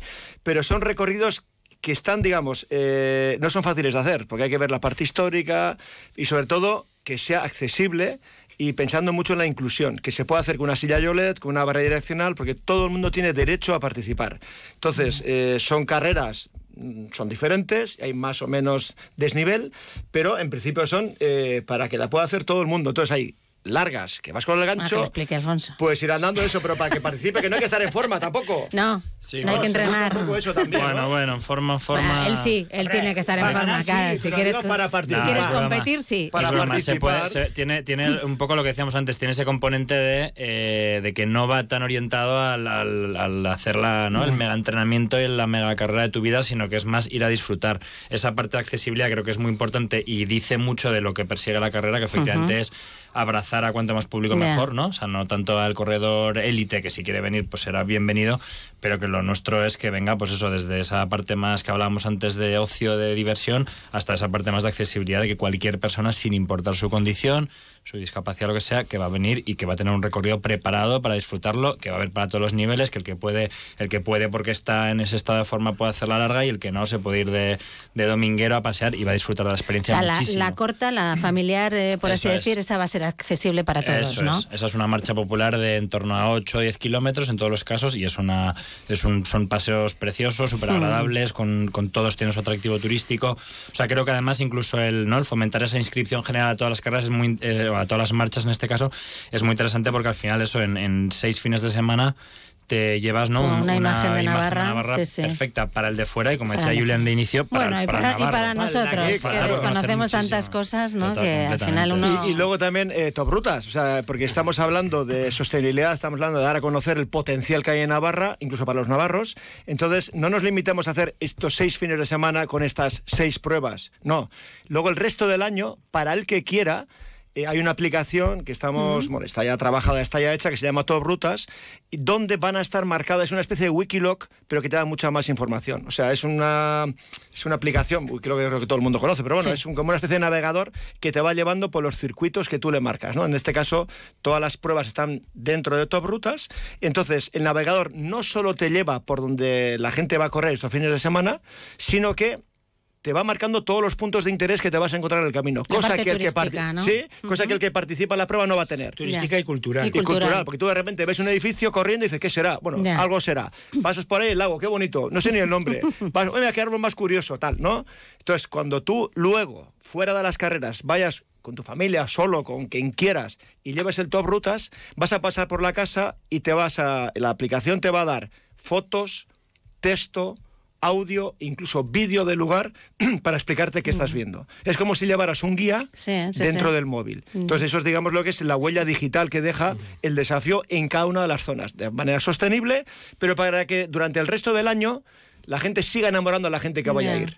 muy el bien. fin de semana, los corredores o los que vayan a hacer la marcha, pero el resto del año también se puede hacer turismo. Claro, que si vamos un día por allá, pues tengamos ahí esta información. Y te informas, y te informas de lo que vas encontrando en el camino, que a mí me gusta, yo hago también mucho monte y tal, y cuando voy con el típico este que es una enciclopedia con patas, aparte de sudar y hacer una actividad saludable, es que te estás empapando de cosas, que si de la guerra civil, que si de botánica, que si...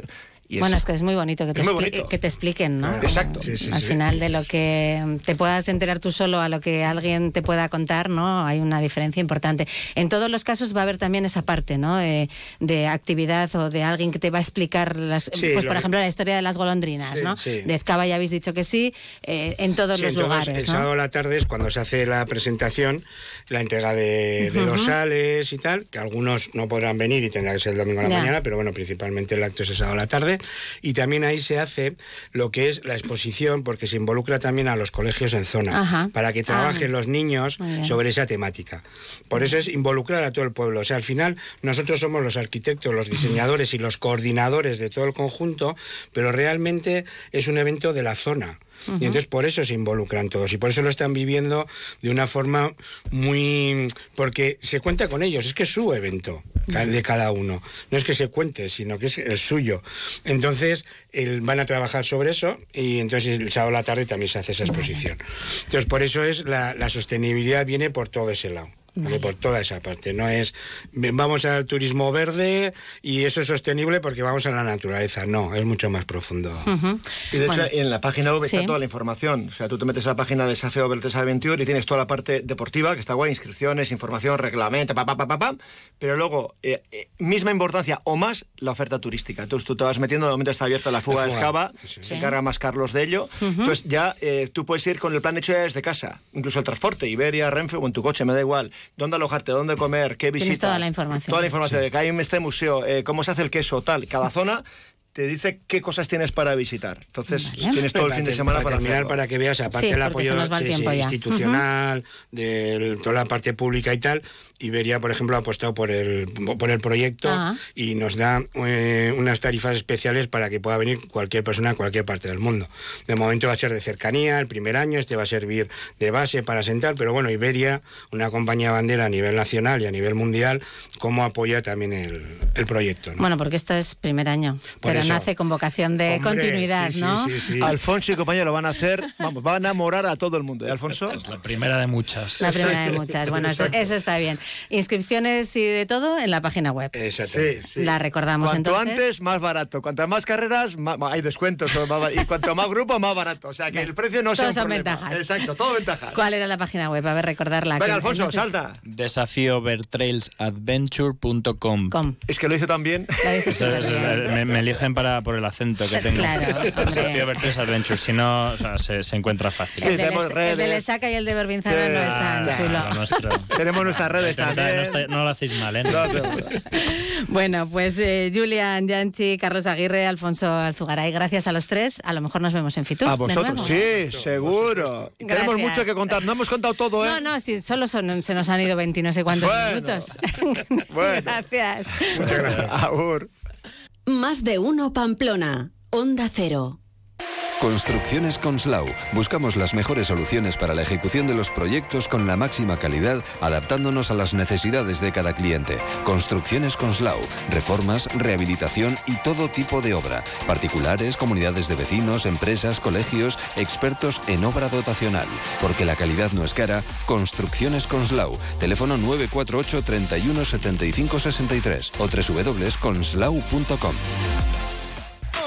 Ahí está, en el centro del polígono Mutilva, la nueva estación de servicio MG Mutilva. Con precios insuperables en combustible de alta calidad. Nueva estación de servicio MG Mutilva. Y según el importe que repostes, te llevas un regalo. MG Mutilva, en la calle central del polígono Mutilva, con fácil acceso. Ven a conocernos y reposta con nosotros.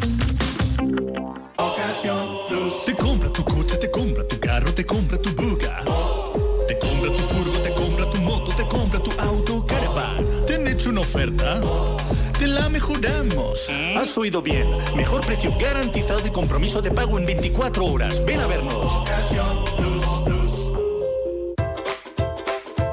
Fontanería Iruña, rápidos y económicos. En Fontanería Iruña realizamos grandes y pequeños trabajos como aerotermia, suelos radiantes, cocinas, baños, calefacción y servicios de fugas. También tenemos servicio de urgencias 24 horas los 7 días de la semana. Teléfono 679 666 997. Recuerda Fontanería Iruña, teléfono 679 666 997. Gran liquidación en Beun Salud. Liquidación de existencias con el 20, 30 y 50% de descuento por cambio de exposición. Beun Salud, en calle Mayor 34 y en beunsalud.com.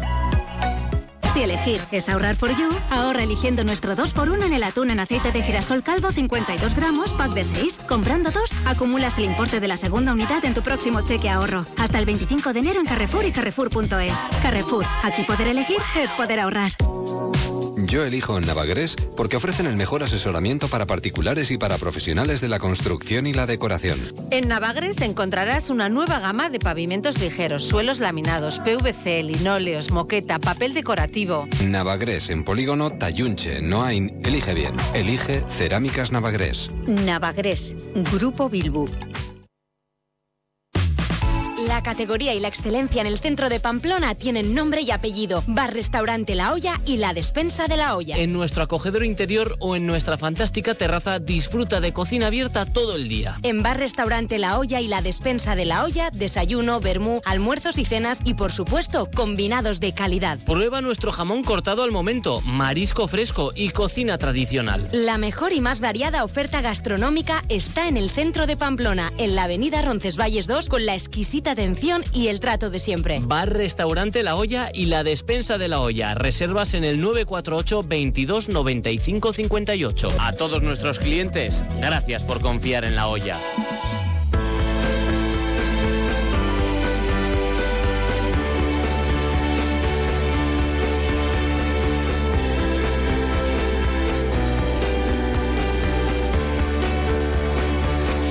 Las 2 menos 19 minutos, seguimos avanzando en más de uno Pamplona. Vamos ahora a acercarnos hasta los cines Golem, donde hoy comienza el séptimo ciclo Cine y Ciencia, un ciclo que se realiza en colaboración con la Filmoteca Vasca.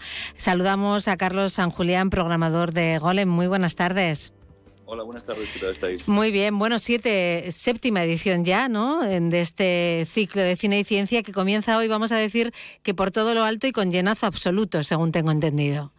Hoy, hoy sí, hoy, hoy es una sesión súper especial porque aparte de tener a Pedro Miguel Echenique, proyectamos una película que todavía está muy en boga, que es Oppenheimer. La semana que viene van a salir las nominaciones a los, a los Oscar y posiblemente sea una de las, de las películas más, más, más eh, nominadas a, a- a la carrera de los Oscars de este año, ¿no? Con lo cual, bueno, pues una, una sesión súper atractiva. Claro, a las eh, seis de la tarde eh, es la cita con Pedro Miguel Echenique y después la proyección a partir de las siete, pero poco vamos a decir porque están todas las entradas vendidas. Pues sí, la verdad que es un honor ¿no? recibir a Pedro Miguel Echenique, al científico navarro, para presentar esta película. Siempre que viene, eh, esto tiene un compromiso con, con este ciclo y con, y con nosotros, ¿no? con, con, con Golem, a la hora de, de presentar la- las películas. Y la verdad que, que- que es un lujo de sesión, ¿no? es un lujo que, que estamos encantados de, de- de acogerla. ¿no?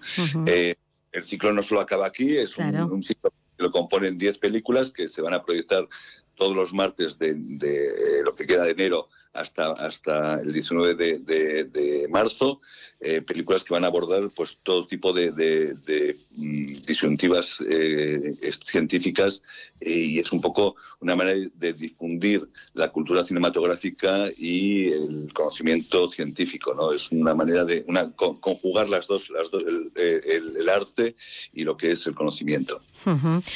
Eh, parece que, que, mm, no sé, a veces no lo pensamos, ¿no? Pero quizá hay más unión entre el cine y la ciencia de la que a priori mm, creemos. Lógicamente, esto, el, el- el cine aborda cantidad de temáticas y muchas de ellas, bueno, pues eso, pues, pues abordan eh, temas, temas científicos y que nos, nos, nos plantean, bueno, pues como puede ser Oppenheimer, ¿no? Mm. La disyuntiva entre la fabricación de la, la bomba atómica, también se abordan temas como son el, el envejecimiento de la, de la población y las medidas que se pueden tomar pues para ir esto, vamos a decirlo, regulando el que no nos hagamos tanta gente mayor y o, o temas temas bueno pues de, de todo ín- índole no también meteorológicos no también tan de, tan de Mm. moda y ahora mismo tan tan tan problemático no con el cambio climático no el, cine es un reflejo de lo que es la sociedad y, también de lo que es los los retos científicos sí sí está clarísimo. Bueno, lo más inmediato, lo que tenemos este mes de, de enero, por ejemplo, es eh, la semana que viene también eh, cita con, con este ciclo, ¿no? En una película que va a estar presentada por Ignacio López Goñi, microbiólogo de la Universidad de Navarra, a quien aquí conocemos bien y con quien desde luego eh, ya lo conocíamos de antes, pero en la pandemia mm, creo que ha sido conocido por todos, ¿no? Pero sí, sí, sí, así es, así es. Eh, eh, la, programación que, se hace eh, la componen películas que se han estrenado no hace mucho tiempo y películas clásicas, ¿no? También esta, esta película de la semana que viene, Semmelweis, es una película húngara eh, que está re- recién restaurada por la Filmoteca Húngara. Es una oportunidad de ver, eh, no se ha podido ver esta película hace muchísimo tiempo, es una, una película de 1940. Eh, luego también tenemos otro clásico de, de Sidney Pollack, como es Memorias de África también.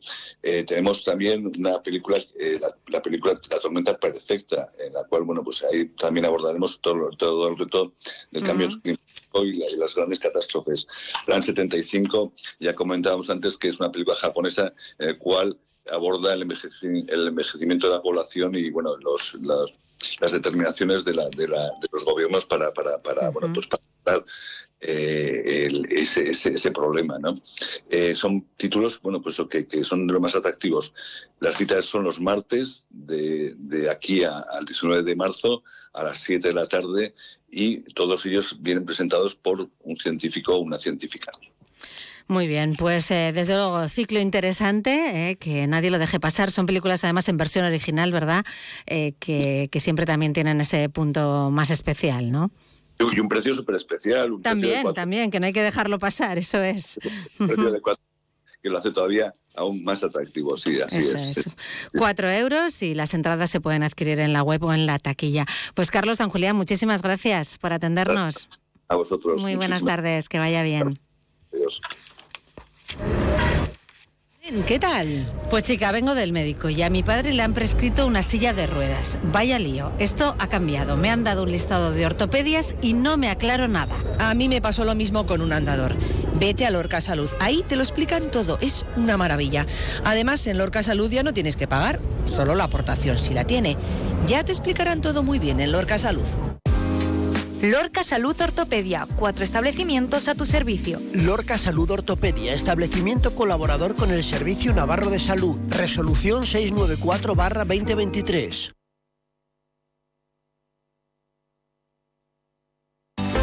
Centro de Medicina Estética Pilar Julián. Especialistas en medicina estética, dedicados a tu salud y bienestar. Tratamientos médico-estéticos, faciales y corporales. Hola, soy la doctora Pilar Julián. Sabemos que podemos ayudarte a sentirte mejor. No te quedes con la duda. Ven y pregúntanos. Primera consulta gratuita. Centro de Medicina Estética Pilar Julián. Calle Carmen Baroja Nesi 2 en La Rochapea. Teléfono 948 13 21 79. Visita la web clínicaandreujulián.es. Todos los miércoles tienes una cita con la Fundación Baluarte y nuestra orquesta, la Orquesta Sinfónica de Navarra. Conciertos, compositores, intérpretes, directores, la historia oculta de las obras y sus autores. Clave Navarra, toda la temporada juntos en Onda Cero. Viajar, viajar, escapar, ver, soñar y desaparecer, dar un salto y conocer el mundo. La aventura, el exotismo, la cultura, la diversión, lo quiero todo y todo lo tengo en Viajes Marfil. Con ellos sé que puedo llegar a cualquier parte. Viajes Marfil, te atendemos en la Plaza de los Fueros en Barañáin con fácil aparcamiento. 948-286-268 y viajesmarfil.com. Viajes Marfil, todo el mundo en tu maleta. Esquiar en la playa. Nadar en la montaña. Luna de miel en el paraíso. Vayas donde vayas, ven a Viajes Navarsol. El placer de viajar. Viajes Navarsol. En Avenida Sancho el Fuerte 8, 948 19 87 58 y navarsol.com.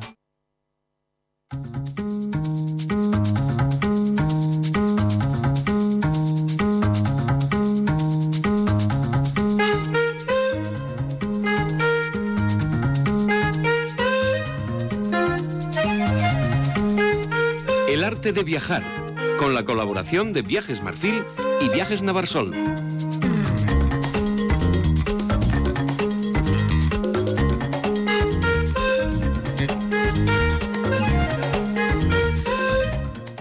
Y preparados estamos ya para viajar eh, un martes más aquí en la sintonía de Onda Cero, en el arte de viajar con Viajes Marfil y con Viajes Navarsol. De momento saludamos a Ángel Olave de Viajes Marfil. Muy buenas tardes, Ángel. Hola, buenas tardes. Y a la espera de contactar con Juanchi Patus, porque queríamos hablar de nieve y realmente aquí el experto es él, ¿verdad? En esto de la nieve. Así es, sí.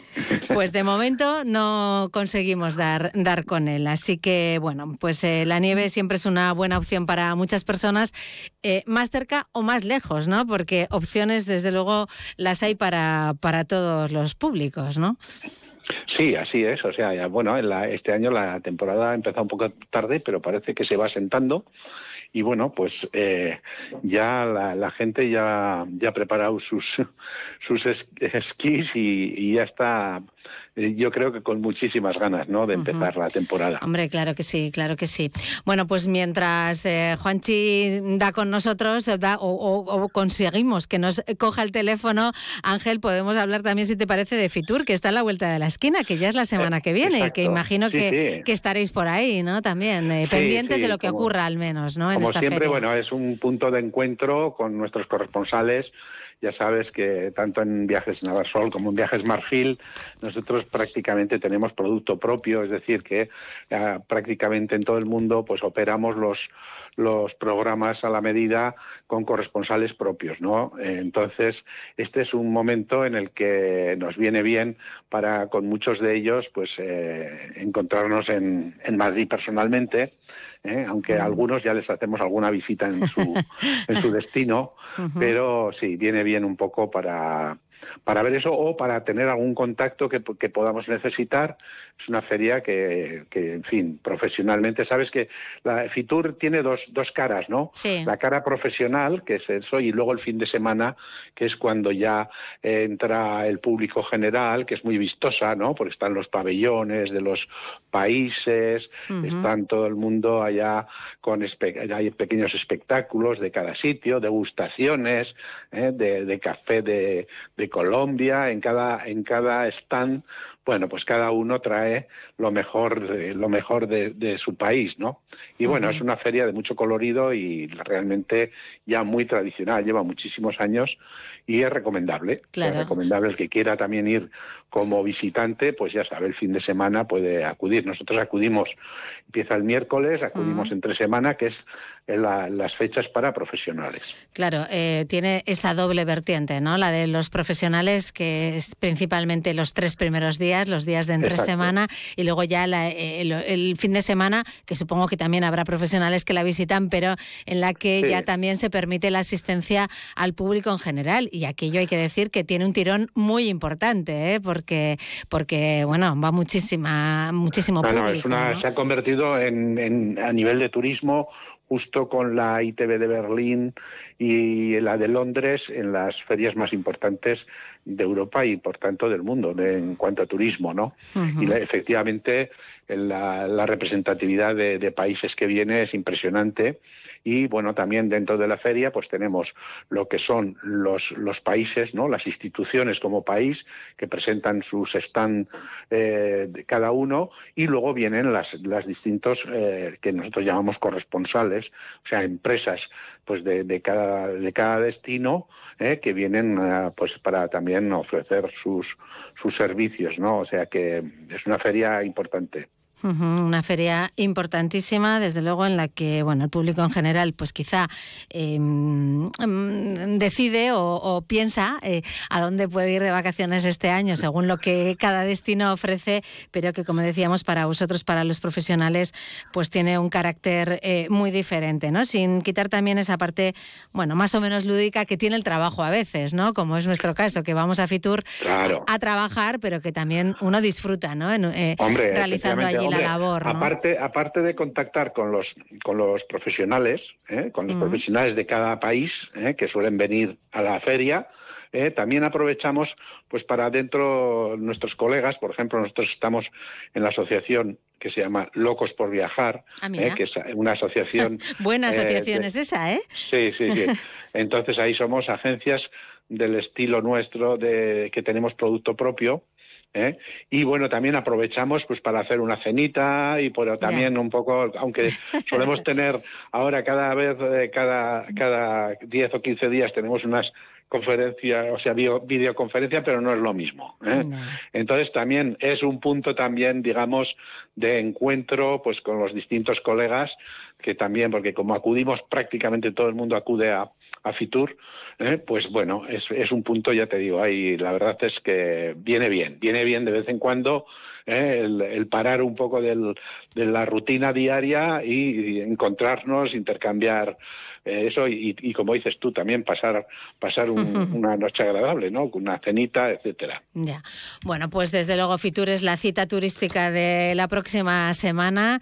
Además de los stands propiamente, pues están todas esas actividades que imagino que vosotros también aprovecháis, ¿no? A la hora de, eh, pues a lo mejor presentar productos concretos, ¿no? De, de un país, no sé, y ahora, o de una comunidad. Ahora mismo estoy pensando en lo que acabamos de hablar eh, en el programa, ¿no? En ese desafío Overtrace Adventure que se va a presentar dentro de, del stand de, de Navarra en Fitur, pero cada mm, país o cada stand, cada comunidad autónoma también presentan sus propios productos, ¿no? Que a lo mejor vosotros, Claro. aunque conozcáis el destino, ese producto en concreto, pues tenéis que esperar a Fitur, ¿no? Para conocerlo. No, está, está claro. O sea, es un poco, es, es la presentación de la temporada donde todas las empresas, tanto institucionales como empresas privadas que acuden, compañías aéreas, etcétera, lógicamente es el momento donde cualquier novedad que se vaya a producir, cualquier, eh, no sé, el, eh, una empresa que tiene un producto que quiere eh, potenciar Claro. o, o un producto nuevo,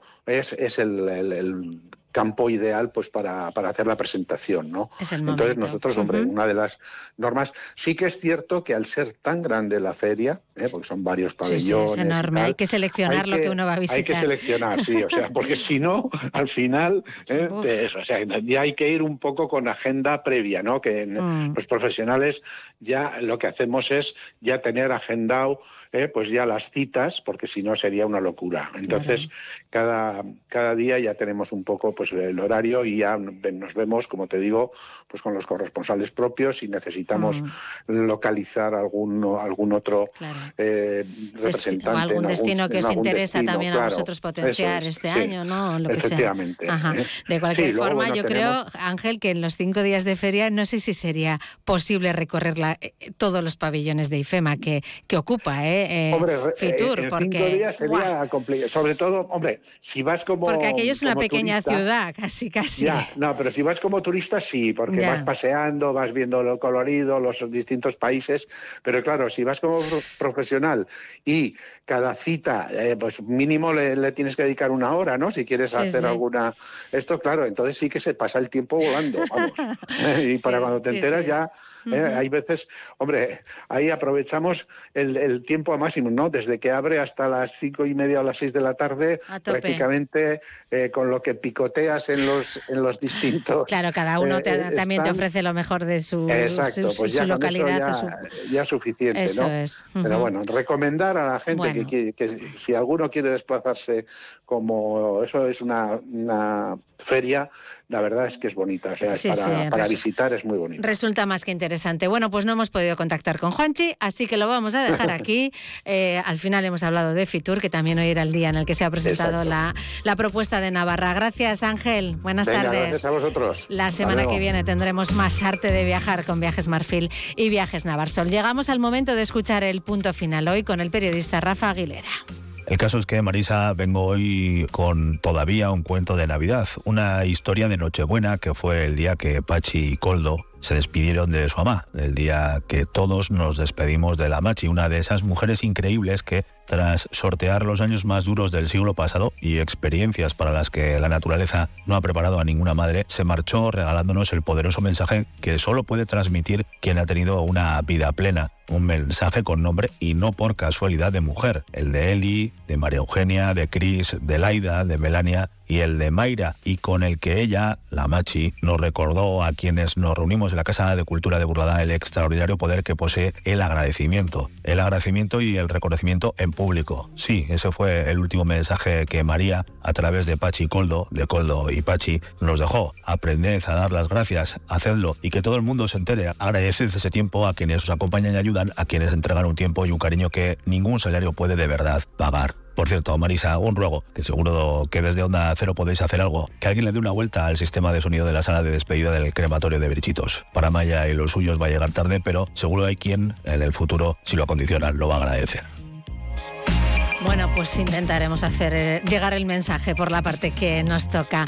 Con este punto final de Rafa Aguilera nos despedimos hoy, se nos acaba ya el tiempo, son las 2 de la tarde, nos piden paso las noticias en Onda Cero. Mañana volvemos a las 12 y media, 12 y 20, perdón, la costumbre que todavía de vez en cuando vuelve. A las 12 y 20 les esperamos aquí en Más de Uno Pamplona. Adiós.